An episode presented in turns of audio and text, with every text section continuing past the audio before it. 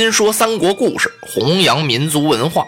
大家好，我是拉老师，欢迎您收听新一期的《三国新说》栏目。您可以关注新浪微博 V 字认证的“三国新说”，或者是微信搜索“三国新说”的汉语拼音与我互动。您的意见呢，将是《三国新说》栏目最大的财富。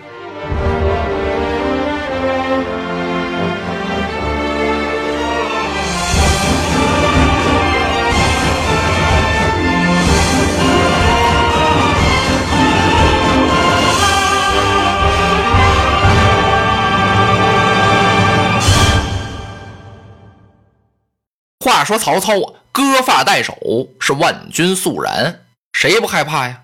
这绺发髻呀，就等于是曹丞相的首级一样。这军纪是多么的严明吧？现在甭说打仗了，连走路都加快了脚步了，恨不得呀一步就赶到南阳。张绣早已经得到了禀报，他一方面发书啊，请刘表来支援他；另一方面自己亲自拒敌，派了两员将出城一打。没过几合呀，都让人家曹操给杀死了，把张绣吓得是闭门不出，不敢出来打来了。曹操啊，还按着打寿春那办法，他想今天呀，非把南阳拿下来不可，照样，把这南阳城给我困住。恰恰就在这个时候啊，曹丞相接到了家里一封来书，荀彧给他来了封信，说是袁绍啊有取许都之意。这下曹操啊，可有点着慌了。那是为什么呢？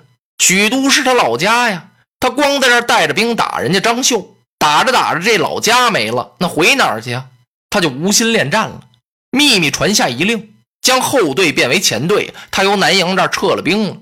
恰恰这时候啊，刘表的救兵也到了，刘表与张绣合兵一处，就要追。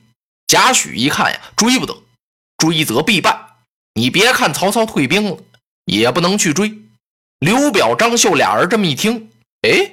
败兵之将焉有不追之理啊？杀他个望风逃窜吧！贾先生，你这想哪儿去了呀？不行，不听贾诩劝告啊！追！张绣与刘表合兵一处，从后边就追下来了。追了没有百里之遥啊，就中了人家曹操的计了。人家早有准备啊，把精兵良将都作为后殿。这一通把刘表和张绣给杀的呀，杀的是大败而回。俩人刚一进南阳，贾诩迎过来了。哎。怎么二位将军回来了？嗨，败了不回来还干什么呀？先生啊，果不出你所料。贾诩一看啊，不要气馁，现在不是打了败仗了吗？立刻重整旗鼓，再去追，是此追必胜。刘表一听什么？刚才曹操败了，咱去追，那是败军之将，让人家给我们打了一下，中了人家埋伏了。现在把我们打的都头破血流了，还去追呀？甭追了。张绣一听不行，你不去啊，我去。张绣啊，信了贾诩的话了。刚才听贾先生的就对了，现在也不晚呀。张绣啊，是重整旗鼓，由后边啊就追杀上来了，把曹操杀的大败，一路上夺得辎重粮草、刀矛器械、锣鼓帐篷无数啊。张绣这高兴是吹吹打打，打着得胜鼓回了城了。刘表觉得奇怪呀，他跟张绣俩人啊是共置酒宴。俩人摆了一桌席，把贾诩先生给请来了，就问他呀，说怎么会曹操败的时候您不让我们追呢？我们打了败仗回来，您怎么又让我们追了呢？这是何理也呀？贾诩一听笑了，哦，您问这个呀，这极容易啊，事情很简单呢。二位将军虽然经常用兵，可是你们并不是曹操的对手。说曹军虽败，他必有进将为后殿。在当时啊，后殿呢就是后卫部队吧，以防追兵。我兵虽锐，不能胜之。虽然咱们的兵马很强壮啊，但是赢不了人家。所以我知道啊，是非败不可啊。那为什么我们打了败仗，您又让我们去追呢？哦，这道理也很简单呐。曹操他是急于退兵，他可能啊许都有什么事情。所以他把我们打败了之后啊，他就轻车速回，不再做什么准备了。所以，我们趁着这个时候追上去啊，故而能够取胜。哦，刘表、张绣是点头敬服啊。贾诩又告诉这二位将军，吃完酒之后是立刻分兵啊。说刘表将军，您得赶快回荆州，我们张绣将军呢，回到襄城一带，二位将军乘唇齿之寒，以防曹操再来呀。谋士嘛，深谋远虑啊，看得得远点不能光看眼皮子底下这一点儿。二位将军听到这儿，更是双指大挑，赞许这位贾先生。不说这儿怎么排兵布阵做安排了，单说曹操，他回到了许都，荀彧过来了，给曹操一封书信。感情这袁绍啊，不是说他想取什么许都，而是他要去打公孙瓒。来信给曹操是借兵借粮，而且这封信那个词儿啊，写的是相当傲慢，特别狂气。曹操看完这封书信之后啊，心里好大的不痛快。他知道袁绍的势力大呀，目前来说呀，自己呀还斗不过人家。可是这兵粮借不借呀？曹操根本不打算借，不但不借，他还要去征讨袁绍。但是自己呀，力量太单薄了。他把想好的这几句话呀，跟众家谋士一说，郭嘉笑了。郭嘉说呀：“想当年，刘项之不敌，公所知也。”当时啊，汉高祖力量很微弱，楚霸王力量很强大。但是呢，楚霸王终为高祖所擒，汉高祖刘邦到底还是把霸王给打败了。今天袁绍也是一样，莫看他兵多粮足，占了不少地方，但不足惧啊，没有什么可怕的。少有失败，攻有时胜，明公可知。曹操乐了，啊，曹不知，远闻奉孝之教啊。你快告诉告诉我吧。郭嘉说呀：“攻有十胜，少有失败。怎么个十胜十败呀？”他说呀：“袁绍这个人呢，是反礼多疑，攻体认自然，此道胜也。”这个呀，就是第一条。袁绍怎么个反礼多疑呢？什么叫反礼多疑呀？用现在的话说呀，就是他净搞些那个繁琐的制度，表面的一些仪式。说丞相啊，您可就不然了。您注重实际，讲究实效。您对事情的态度，处理事情的方法，可以说是高袁绍一筹啊。这个呀，就叫道圣，道德的道。哦，曹丞相听到这儿啊，是微微点点头啊。还有第二条呢？这第二啊，是少以逆动，攻以顺利，此义胜也。说袁绍要是发兵来打您，那他呀，就成了地方的叛逆了。您别看他占着那么好几个州，那么大个地盘儿，可是他是个地方官啊。您是丞相啊，明公您代表着朝廷，那为什么说义胜呢？那就是说有号召力。所以我说您准能打败了袁绍。这个义呀，就是仁义的义呀。第三呢，自桓灵以来，施政于宽，少以宽济，攻以猛究，此为智胜。袁绍为政以宽，他放纵豪强。大族兼并，百姓不亲服啊？为什么这样呢？因为袁绍他本身就是个大官僚、大豪强啊。明公您就不然了，您是纠之以猛，正之以法呀，专收拾豪强。您注意安抚百姓，这就叫治胜，是治理的治。这第四啊，少外宽内忌，所任多亲戚。您呢是外简内明，任人为才，此为度胜。说袁绍这人，你看他外表啊，怪宽厚的，但是他不会用人。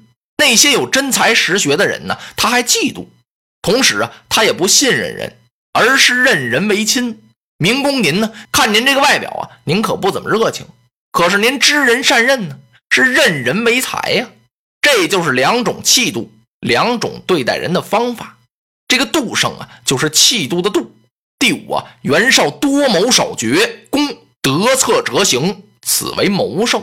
袁绍这人，他是优柔寡断，当决不决。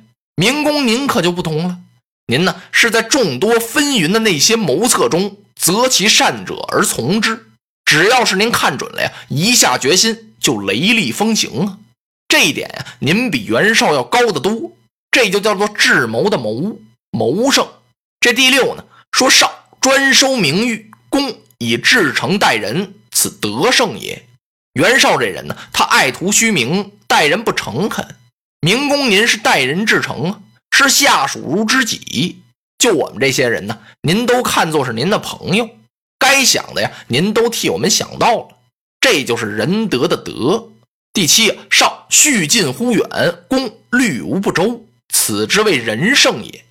这婿啊，就是抚恤的恤，也就是关心照顾的意思。说是袁绍啊，对待人他不公平，离着他近的呀，他就关心照顾的很周到；离着他远的呀，他根本不理不问；和他关系好的呀，他是无微不至；对他关系不好的呀，他根本就不搭理。明公您可就不同了，不管是远的、近的、亲的、疏的，您照顾的都非常周到。第八呀，少听谗惑乱，公浸润不行，此名胜也。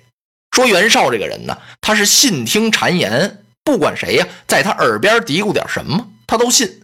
如果有人在您的跟前进行挑拨离间呀，您是根本不听，一个字儿您都听不进去，这就叫名胜，就明白的明啊。第九啊，少是非混淆，公法度严明，此文圣也。文呢，就是文武的文呢。文圣是怎么回事呢？就是治理这个办法吧。第十呢，少。好为虚事，不知兵要。公以少克众，用兵如神，此武圣也。袁绍这人是虚张声势。什么叫不知兵要啊？就是他不懂兵法，不会用兵，也不会打仗。您呢，以少胜多，熟读战策，可以说是用兵如神呢，是每战必胜。武圣啊，就是文武的武。公有此时胜，败少无难矣。您有这么多的优点，那打败袁绍还困难吗？很不成问题呀！只要跟他一开仗，您是必然得胜。郭奉孝的十胜十败，说的这位丞相啊，呼啊啊啊啊啊！他是朗声大笑。落花葬黄冢，花蝶各西东。千年之后的我，重复着相同的梦。恍惚中，突然有一种思念的暗涌，空气里微风。浮动，雨中同的香浓，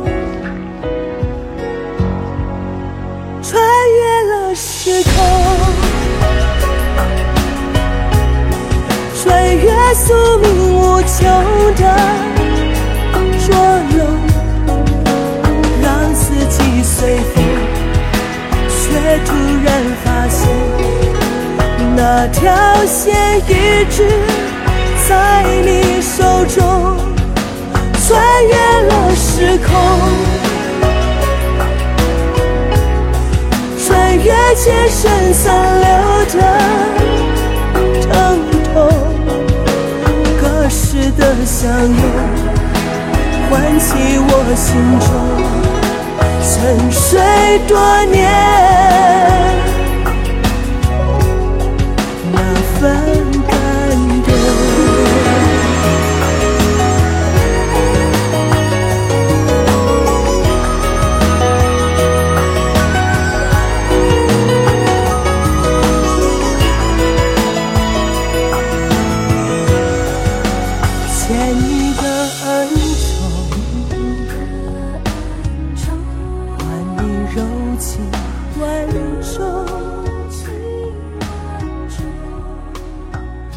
千回百转，也只为了